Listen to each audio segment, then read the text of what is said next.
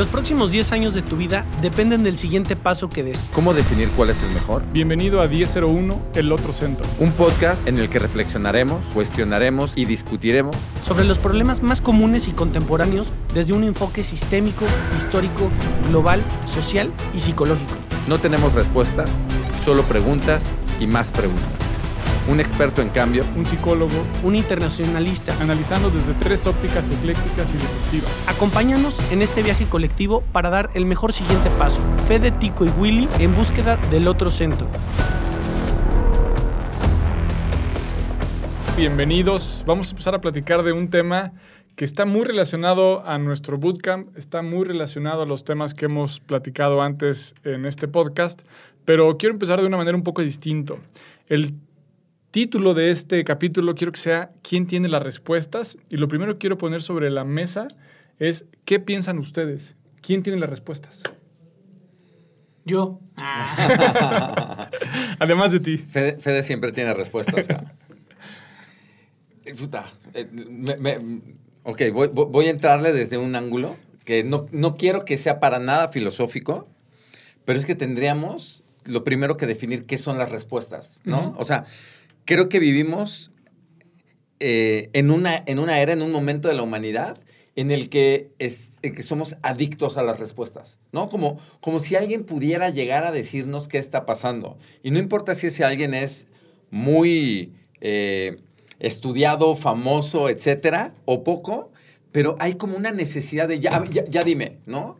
Y, y creo que, no sé, creo que es mucho más importante sostener la pregunta que encontrar la respuesta. Mucho más importante. Eh, cuando yo juego adivinanzas con mis hijos, los dejo días, días con la pregunta. Ya dime, con razón me hablan cada, con razón me hablan cada rato, güey. Pico, ya dinos. pues no sé qué piensan. O sea, siento que, y les digo, no quería entrar como muy filosófico, pero no sé, yo, yo estoy muy en contra de, dame la respuesta, yo tengo la respuesta, ¿qué es la respuesta? Es, mames, cabrón, aprendamos a sostener la pregunta. Órale. ¿Tú, mi Fede? Este. A ver, me, vienen varios conceptos a la cabeza. O sea, primero es como, creo que, que, el tema de las respuestas, digo, va, va, en dos sentidos, ¿no? Yo soy muy académico, o sea, me gusta mucho el tema de seguir modelos, de seguir herramientas. Y, creo que el, tema del conocimiento, eh, entre tú, pues más conocimiento tienes, ¿no? En, en, en la vida, a fin del día, logras contestar tus propias eh, preguntas. A mí me pasó en, digo, este es un tema personal, pero me pasó en la parte espiritual en donde dije, oye, yo quiero tener fe, o sea, veo a la gente que tiene fe y la verdad es que me da envidia, o sea, yo quiero tener fe.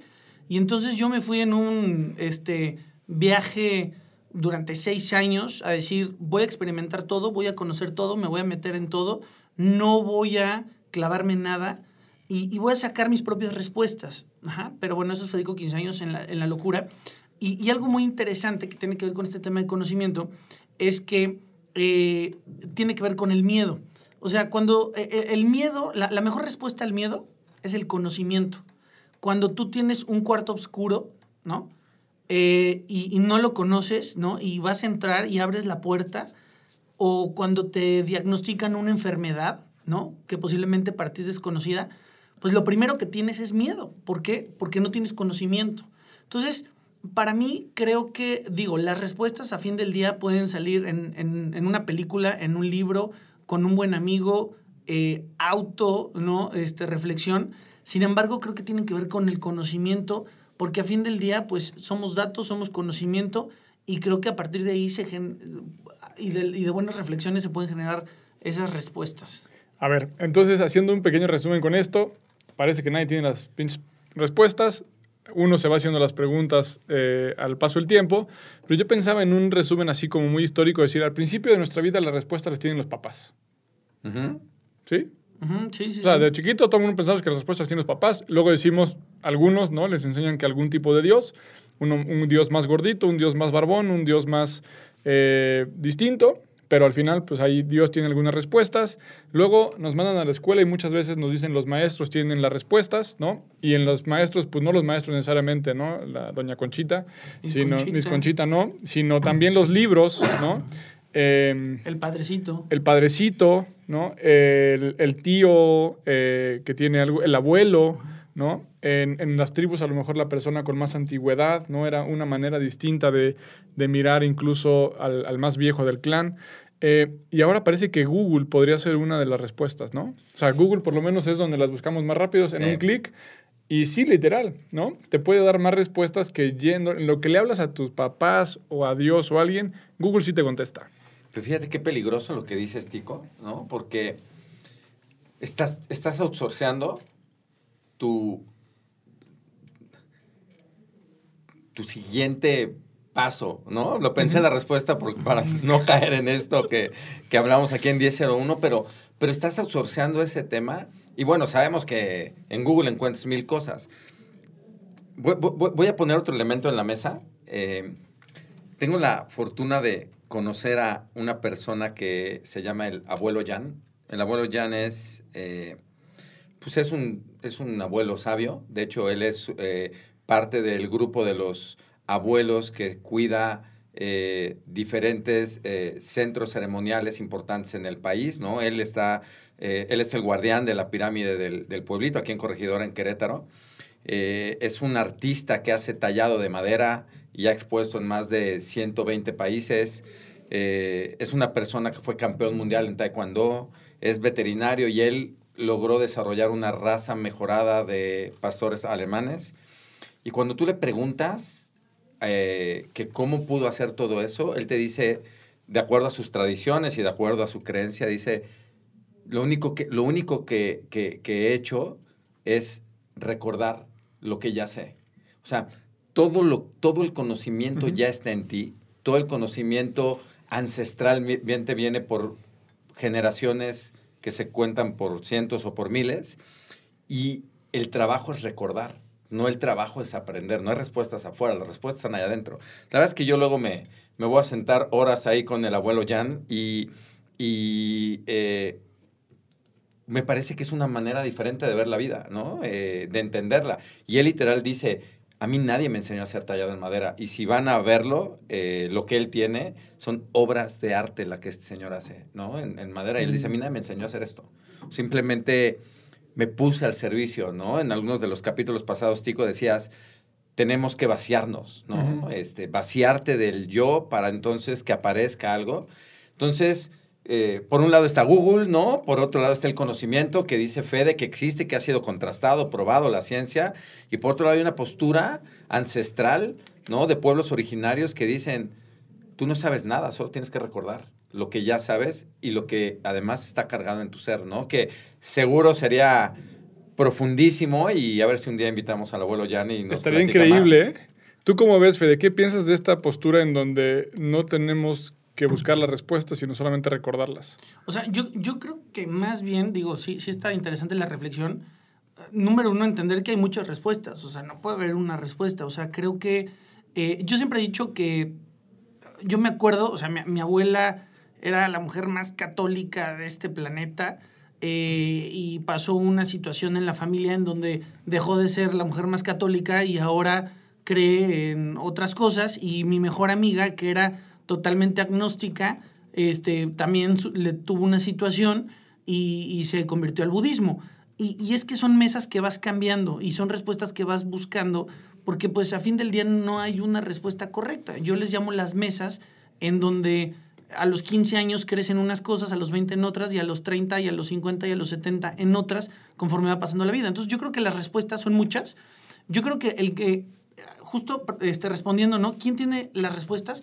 Pues yo creo que es, fíjate, ¿eh? o sea, ya va a aparecer este chifladez, pero ¿quién tiene las respuestas?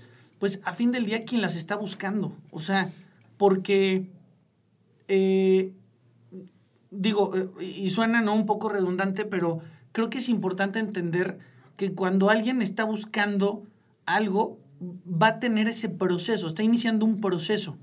Este Chava este, y Raúl, que, que este, me ayudan ahí en la oficina, eh, hablamos del tema de cómo se crea una idea. Y va un poquito por aquí, cómo se crea una respuesta. Y, el tema de la idea prácticamente son cinco pasos. Eh, definen cómo crear una idea en cinco pasos. El primer paso tiene que ver yo le llamo la, la, vomitación de ideas, ¿no? O sea, la vomitación de conceptos de todo lo que tú ya sabes, de lo que has escuchado, de lo que has visto. El segundo paso es la combinación de todas esas cosas. El tercer paso es irte, relajarte, ver tele, ver una película, hacer lo que sea. El cuarto, ahí es justamente donde surge, donde surge la idea. Y ahorita que, que, veía este tema, ¿no? ¿Quién tiene las respuestas? Creo que es eso, ¿no? Es primero como decir, a ver, la vomitación de todo, ¿no? Después de ahí empieza a hacer como esas combinaciones. Después, en una de esas te relajas, te vas, te quitas, este, estás en un viaje, estás, ¿no? Este, con tu familia. Emerge esa respuesta que la vas a encontrar quién sabe de dónde, pero posiblemente es la respuesta que tú necesitas para ese momento. Y no es la respuesta para Tico y no es la respuesta para Willy. Perfecto, entonces no hay una respuesta de este lado. Parece que acá, este, pues yo no sé con quién me vine a sentar en este programa. este, está, está difícil de entender y además yo vengo sin, sin cheve artesanal y sin mezcal. No se está poniendo tan fácil esta conversación, pero eh, vamos a hacer un, una, un intento, un abordaje del otro lado entonces, porque si quien puede tener las respuestas es quien las está buscando y no tienes que buscarlas, sino nada más recordarlas, entonces, ¿de dónde viene la pregunta? ¿Cómo saber qué recordar? ¿Cómo saber qué buscar? Mm, esa está buena. Escuchando lo que, lo que, lo que dice Fede, eh, que yo soy completamente como de esa escuela, ¿no? Eh, las respuestas van emergiendo. Y, creo que al final no es una pregunta, es una pregunta que creo que se va afinando en el camino, ¿no? Al, yo creo que todos arrancamos como con, como con un dolor, con un problema, con una situación donde estás buscando una respuesta, pero al final lo que estás buscando es, creo que más que una respuesta, una solución muchas veces, más que una respuesta este, en tres oraciones, ¿no? Estás, estás, estás tratando de comprender algo que tu ser no, no es capaz de, entender y de sobre todo definir cuál es el, camino que tendrías que, estar, que estar buscando, ¿no? Entonces, yo creo que, yo creo que la respuesta la vas afinando, la pregunta, perdón, también la vas afinando en el camino. Arrancas con una me parecería que muy inicial, muy eh, inmadura probablemente en un inicio. Y, esa pregunta, creo que, creo que si la vas sosteniendo, puedes hasta ajustarla. Y si no, vas viendo que la respuesta tiene diferentes caras, ¿no? Pero, pero, pero creo que plantearte una muy buena pregunta es, es complejo. Tú, tú eres psicólogo, Tico. Gran parte de, el trabajo de observación que ustedes hacen o el entrenamiento que tienen es, es para poder observar, o sea, para en verdad ponerte en el asiento del observador, ¿no? Y, poder hacer una pregunta potente que logre eh, abrir un lugar en el que en el que no tenemos acceso naturalmente, ¿no? Este, eh, no sé, no, no, no sé si. A ver, ¿cuál es la pregunta más compleja que les han hecho? Yo ya sé cuál. Empiezo y ahorita para que. A ver, échale, voy abriendo camino. Eh, digo, es una bobada y uno parecería que es una, ¿no? Pero cuando me estaba graduando, eh, un amigo que, que, que, terminó siendo mi primer jefe, me decía, ¿qué quieres? Y les juro por mi vida que no podía responderla. Sí. O sea, y para mí esa era la pregunta más difícil. Yo ya sabía la respuesta y era, yo necesito 500 pesos a la semana para ir con mis amigos al antro. O sea, esa era mi respuesta. ¿Qué quiero? Eso. ¿Sí me explico? Pero obviamente no podía, o sea, no sé por qué, no podía decirlo. ¿Sí me explico? Pero esa pregunta tan compleja de qué quieres, en donde a mí me daba pena decir quiero 500 pesos para ir al antro con mis amigos, que no era eso, era evidentemente, eh, yo necesitaba mis amigos en esa época, ¿sí me explico? Mm. Y era, una, era un escape el fin de semana, o sea, va, me hizo mucho más reflexión y mucho más profundidad a, decir, oye, necesito que me contrates, ¿no? Este, porque me quiero desarrollar profesionalmente, ¿no? O sea, este, a mí esa es la pregunta, fíjate, digo, es una bobada, digo, evidentemente me han hecho preguntas más, más complejas, pero una que me marcó, ¿no? Fue el tema ¿qué quieres? Y yo siempre la aplico con la gente que trabaja conmigo, siempre le digo, ¿qué quieres? Y le digo, no me la tienes que contestar ahorita, vete, eh, vete así todo y, y, luego me la contestas, ¿qué quieres? Es importante entender qué queremos. A mí esa ha sido la más... La más... Oye, eh, em, además, hay, hay preguntas idénticas que conforme pasa el tiempo cambiamos la misma respuesta, ¿no? O sea, ese qué quieres en ese momento de tu vida, qué quieres hoy, a qué quieres en un par de años, pues va a cambiar, ¿no? Eh, al final, en ese sentido, pues bueno, es, es como se van moviendo. ¿Tú ya tienes identificada cuál es la pregunta más difícil que te han hecho? Pues yo creo que va como por la misma línea, ¿no? Este, la verdad estuve pensando y seguramente en algún momento mis hijos me preguntaron algo así medio complejo. Eh, eh, no sé, tengo la imagen, pero no me acuerdo la pregunta. Una vez Azul me hizo como, eh, oye, ¿por qué existimos? Una onda así muy profunda en esos años en los que los niños se preguntan. Pero yo la verdad es que a veces paso aceite cuando me preguntan, ¿qué haces? ¿No? O sea, claro. ¿cuál es tu, qué es lo que haces en tu chamba? Pues, o sea, y, y, y, en teoría debería ser algo que pudiera describir muy fácil porque incluso pues parte de lo que hago es ayudar a la gente a que entienda como para dónde, ¿no? Este, pero creo que cuando se trata de nosotros, y, espero no frustrarte con mi respuesta, Fede, pero eh, creo que creo que cuando se trata de nosotros, esas preguntas que nos ponen vulnerables, ¿no? Como, como, como todo mundo debería saber decir qué hace y qué quiere, ¿no? O sea, debería ser así como de manual. Cuando te das cuenta que esas preguntas son tan complejas de responder, dices, ok, ¿qué hay adentro de mí tal que no existe esa claridad? Y yo no sé si tenga que ver también con estos modelos preestablecidos externos, donde, donde de repente alguien que ya sabe qué es, pareciera que ya está grabado en piedra, ¿no? Que es como, a ver, tú vas a hacer esto a tu vida. Y no es cierto. Yo, a ver, esta semana, ¿qué quiero? ¿Quién soy?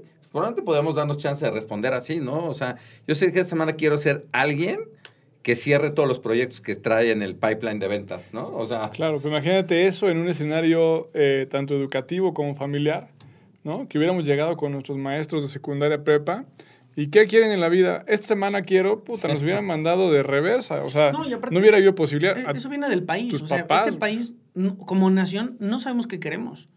Y por eso nuestras generaciones no saben qué quieren. Y, y eso es generalizado. ¿Es el país o es el mundo, güey? O sea, en general, ¿tú crees que...? yo creo que los, hay muchos países que sí saben qué quieren. O sea, saben, tienen una determinación de decir, yo quiero ser el número uno, yo quiero aportar ideas, yo quiero transformar, yo quiero, este... O sea, sí hay muchos países que tienen definido su, su destino manifiesto, como le quieras llamar. Pero lo ves eso desde la política. Al final, tú vas de viaje y hablas con gente de ese país y tú crees que la declaración del país hace unos años está viva en el reflejo eh, de la mayoría de las personas porque el país lo declaró que quería o sea, yo te puedo decir cuatro países que sí, que es Estados Unidos, Alemania, Israel y Francia.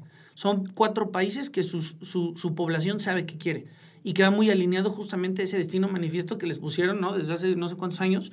Este, y, y que a fin del día, pues, a ver, si lo ves toda la primaria, secundaria, preparatoria, y es lo que te ponen, ¿no? Generas una identidad de decir, pues es que nosotros, ¿no? Los, este, los israelitas tenemos este destino y que eso es lo que queremos, ¿sí me explico? Impuesto o no impuesto, lo que sea. Pero a fin del día en México realmente, México nunca ha sabido qué quiere. Pero bueno, ese es otro podcast que se llama La Superestructura del Mexicano. Espérenlo muy pronto.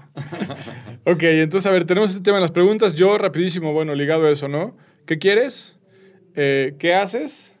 Pues yo evidentemente, y lo, y lo vimos en, en, el primer bootcamp porque salió, ¿no? No era parte. ¿Qué tomas? Esa, esa, es un poco más sencillo. Pero, ¿quién eres, no? O sea, la posibilidad de contestar quién eres es un pedo. O sea, realmente es un reto muy grande de poder escoger eh, no tu rol, no tu actividad, ¿no? O sea, nos mete en una, en una, eh, pues en un escenario en el que tenemos que, imaginar, decidir, cuestionarnos y rompiendo la inercia. Esa es una pregunta que, que a mí se me hace de las más difíciles. Y la otra, este, hay una que a mí me, me, me, acompaña mucho y es, no me la hacen, pero me la hago, y tiene que ver este de, eh, ¿por qué hago lo que hago?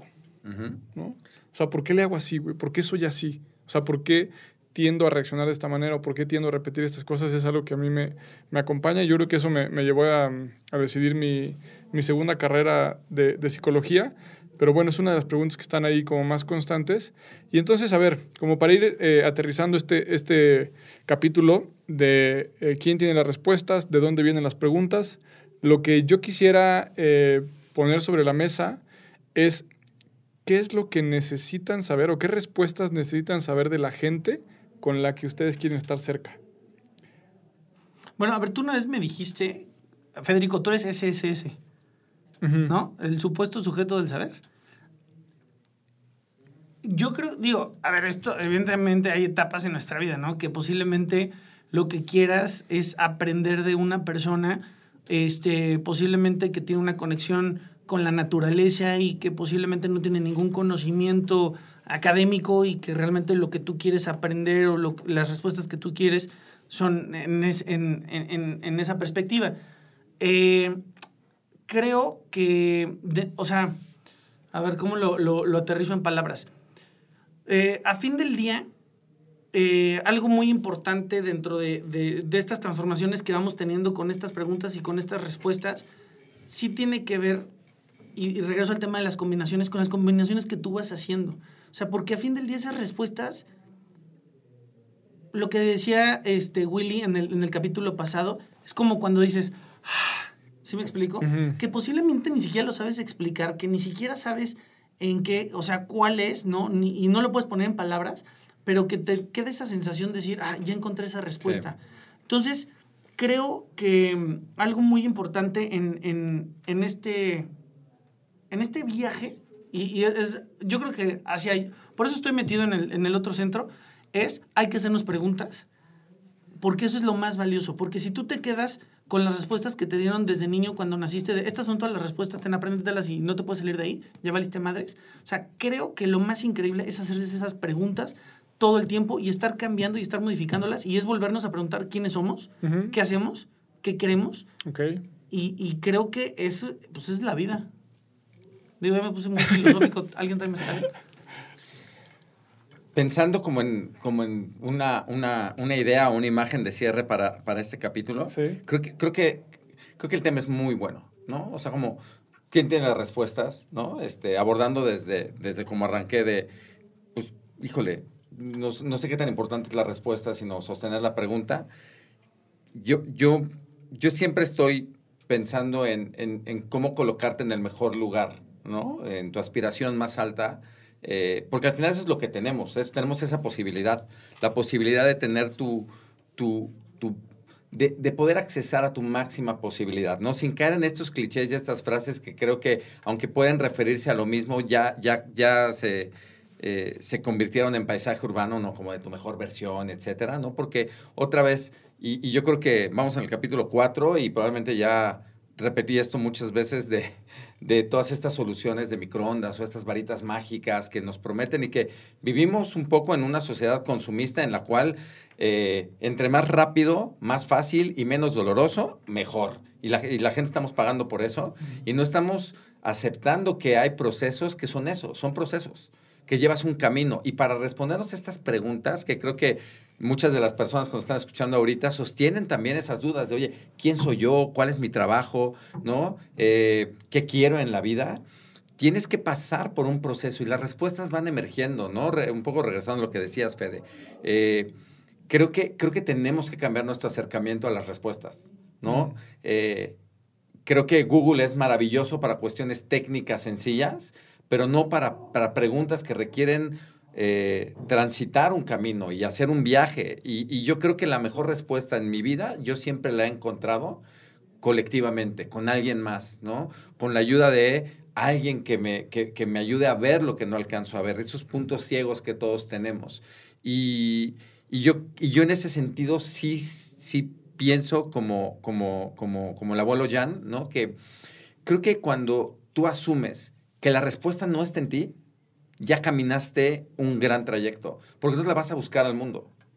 Y eso hace que te salgas del ego, eso salga, hace que, que, que, que puedas eh, tocar esa humildad que se necesita para poder decir, este tema que es trascendente, agarro mi mochila con lo que traiga cargado y me voy a ir a un camino a ver qué traigo de regreso, ¿no? Este, okay. Entonces creo que, creo que yo, yo abordaría como mi imagen de cierre en ese sentido. Creo que por mi lado por ahí iría.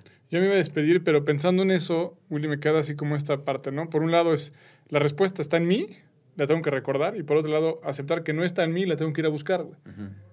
Agarramos la mochila, güey, o cerramos los ojos, ¿para pa dónde marchamos? ¿Para adentro o para afuera, güey? Es que, es que yo creo que en ese viaje vas a poder voltear adentro con una mejor de mirada. Manera. O sea, okay. es una mejor mirada para voltear hacia adentro, ¿no? Este, okay, okay. Si me encierro en mi cuarto y estoy un rato, seguramente tocaré algunos lugares, pero si me acompaño en este viaje, creo que voy a mirar diferente, a recordar o, o, o a que emerjan estas imágenes que, que, que, platicaba Fede. Y posiblemente no todas las preguntas tengan una respuesta, entonces. Bien, además pensando en, en esta conclusión, decimos, bueno, yo sí creo que ahora, por lo menos en este sondeo rápido, eh, o sea, no el de hoy, sino de, de, la gente con la que he conversado últimamente, pues sí buscamos las primeras respuestas en Google, ¿no? Y conforme las generaciones son más chicas, en, Siri. en YouTube. ¿no? En Alexa. O, en Siri, ¿no? En, en Alexa. Y lo, lo que ahorita que los escuchaba, me, me quedé pensando es, madres, güey, los primeros 10 están pagando por poner esa respuesta. O sea, Sí. no es que sea más verdadera, güey. Es que tenían más presupuesto, güey. Y entonces en esa superestructura, ¿a quién obedece que te quieren responder eso, no? No sé si vieron ahora este anuncio en donde están haciendo ya las transmisiones de, de la euro eh, con la publicidad para cada país diferente, Sí. ¿no? Me parece que es un poco así. Sí. Es como, ¿qué quiere alguien más que veas? ¿Qué quiere alguien más que encuentres de respuesta? Y entonces, pues te está llevando para él, pero no para ti. No, y, y- y- y- y estamos ya cerrando y no quiero abrir otra ventana, como dice Fede, esto puede ser para otro capítulo. Pero bueno, todo lo que pasó con Cambridge Analytica y el escándalo con Trump en su primer Sí, sí. periodo fue eso. O sea, fue el aceptar que perfilaron a las, a las personas por sus intereses y les curaron contenido que te hacen creer que es la realidad, qué es lo que está Sí, sí. pasando, qué es la conversación, y te hacen todavía más afín a tu burbuja. Sí. Y entonces te hacen más ignorante, porque estás metido en una burbuja solamente, ¿no? Entonces, creo que esto con lo que está cerrando Tico es bien, es bien potente porque si le crees a Google, le estás creyendo a alguien que tiene una agenda para decirte, yo tengo la respuesta que quieres. Pero además, creo que la parte eh, eh, maquiavélica es que en tu cabeza crees que Google es toda la información que hay. Y te están curando la información de acuerdo a tu perfil, a tus intereses, a tus gustos, al momento en el que estás al día, cuánto tiempo entras y toda la serie de datos que tienen ahí acerca de nosotros. Entonces, creo que yo con esto que es me voy más convencido ver, que hay que buscar. Ahí te va. Fíjate que ahora salió el tema del partido digital. El partido digital básicamente está enfocado en que eh, los diputados o los candidatos básicamente usan eh, pues el, el tema de, de la información y entonces te dicen, por ejemplo, a ver, me meto yo y agarro tu información y veo que te interesa el tema de las universidades, el tema posiblemente de los perros y el tema, no sé, estoy inventando vegano. ¿Sí me explico? Y entonces eh, los candidatos ya identifican, ¿no? Justamente cuáles son los intereses de las personas con base en sus, en, en sus búsquedas, literal, y en su información. Y entonces los candidatos pueden generar eh, propuestas enfocadas en lo que la gente está buscando. Y entonces eso está cabrón, porque entonces, pero, pero a ver, fíjate, muchas veces cuando le preguntas a la gente, ¿no? Esta parte, bueno, a ver, ¿tú qué quieres? ¿No? Para... No sabe. O sea, ya te lo tiene que decir ahora el partido digital, ¿no? El candidato sí. decir, oye, a ver, a ti las tres cosas que te interesan es la música, el deporte y el tema LGBT. Sí. Esas son las tres cosas que tú buscas en redes sociales. Ahí están. Y para tus tres temas, tus tres intereses, aquí hay tres soluciones. Pero fíjate que otra vez qué peligroso. No es lo mismo lo que buscas que lo que necesitas, Sí. ¿no? O sea, porque yo Ah, no, yo puedo... busco pura pendejada. o sea, yo puedo jurar que si vemos nuestro buscador, o sea, sí, no, güey. ¿no? Este, y, y ahí está otra vez el tema, ¿no? Y, y le vamos a creer porque dicen, oye, esto está científicamente comprobado porque usamos un algoritmo poderosísimo. Entonces, yo creo, yo creo que, yo creo que, eh, y, no sé, este, tal vez dejando abierto para otro capítulo, tratando de abrir también la conversación con la gente que nos está escuchando y que quiera eh, activamente seguir en esta conversación en redes, es qué importante se, se, eh, se convierte esta reflexión en cuáles son tus preguntas y cuáles son tus fuentes de información, ¿no? Así es. O sea, cómo escoges tus preguntas y cómo escoges la fuente y además el proceso para hacerte la respuesta. Y pues eso no, no lo enseñan en ningún lado. Como dices, te, te dicen, ah, pues de chiquito los papás luego en la escuela, créele a Miss Conchita. ¿Por qué? Porque Miss Conchita tiene la respuesta. Justo, entonces, a ver, como para poder cerrar este, y ya tenemos como tres capítulos, tres temas de nuevos capítulos de aquí en adelante. La una eh, es, o sea, la primera conclusión tendría que ser con que, a ver, en la calidad de las preguntas está la posible calidad de las respuestas. También en la diversidad del buscador encontramos también la riqueza y la difícil que puede ser o lo fácil que puede ser seguirte la pista hasta digitalmente, cabrón, ¿no? O sea, creo que eso mismo empieza a hablar mucho de la gente, qué fue lo que buscó y cada cuánto. Y que la otra es que mientras eh, más rápido pueda llegar la respuesta o mientras menos clics tengas que dar para llegar a la respuesta, posiblemente sea una respuesta menos honesta. Así que cuidado en lo que buscas, cuidado a quién le preguntas, cuidado de no preguntarte y también cuidado de creer todas las respuestas. Te invitamos a otro centro, a un capítulo más. Muchísimas gracias. Hasta pronto.